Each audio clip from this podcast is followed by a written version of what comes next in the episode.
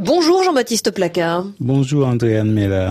Près de deux semaines après le coup d'état militaire du général Al-Bourhan au Soudan, Mo Ibrahim, mécène de la démocratie et de la bonne gouvernance en Afrique, soudanais lui-même, a suggéré ce 4 novembre sur RFI quelques pistes pour obliger les putschistes à rétablir le pouvoir civil. Que penser de ces suggestions?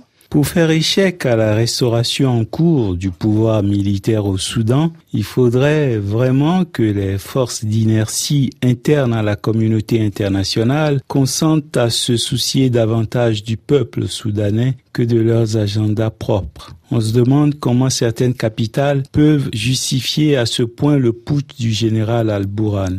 Face aux timides condamnations de principe esquissées par la communauté internationale, la détermination des Soudanais est belle à voir. C'est au moins la preuve que les peuples africains ne se contenteront pas indéfiniment de subir les prédateurs après les dictateurs en attendant les imposteurs. Nous contemplons un peuple debout, prêt à mourir, et ce ne sont pas que des mots, pour la liberté, pour l'état de droit, la démocratie et surtout pour la fin de la confiscation de son destin par des officiers cupides. Le Soudan est indépendant depuis 1956, 65 ans durant lesquels le pays a été de fait dirigé par des militaires pendant 61 ans. Si c'est une faillite, alors elle incombe totalement aux militaires. C'est même une telle faillite que la partie sud du pays, d'où venaient essentiellement les Soudanais noirs, a fini par faire sécession pour le pire. Ironie du sort, le nom Soudan, comme on nous l'enseignait naguère, signifie littéralement pays des Noirs qui ne comprendrait que les Soudanais soient prêts à mourir pour en finir avec un leadership si défaillant? Mo Ibrahim n'a pas tort lorsqu'il affirme que ces gens-là ne s'intéressent qu'à l'argent. Si les maîtres du monde croient vraiment aux valeurs pour lesquelles les Soudanais meurent, alors ils devraient cibler les putschistes dans ce qu'ils chérissent le plus, leur argent. Il a justement précisé qu'ils placent leur argent dans le Golfe, en Turquie, en Malaisie.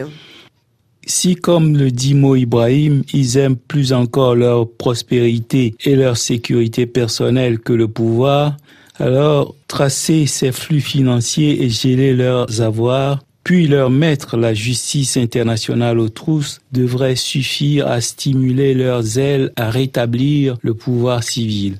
Quant aux puissances et autres sous-puissances qui prennent parti pour le général putschiste aujourd'hui, si elles tiennent réellement à leurs intérêts au Soudan, elles ne pourront que se raviser lorsqu'elles verront s'inverser les rapports de force. Et quelle importance revêt donc l'échec du putsch au Soudan pour les autres peuples africains?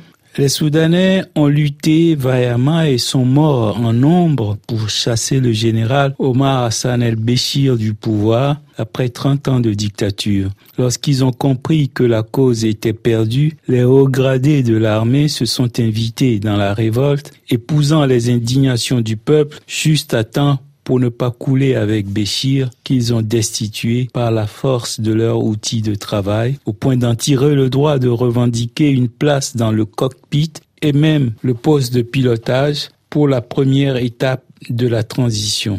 En deux ans et demi, Al-Bourhan a gagné en assurance suffisamment pour chasser le Premier ministre, l'emprisonner et demeurer seul maître à bord. Si les Soudanais parvenaient à l'éjecter, alors Demain, ailleurs en Afrique, les populations sauront ne plus se laisser supplanter par d'autres de leurs concitoyens, fussent-ils en armes.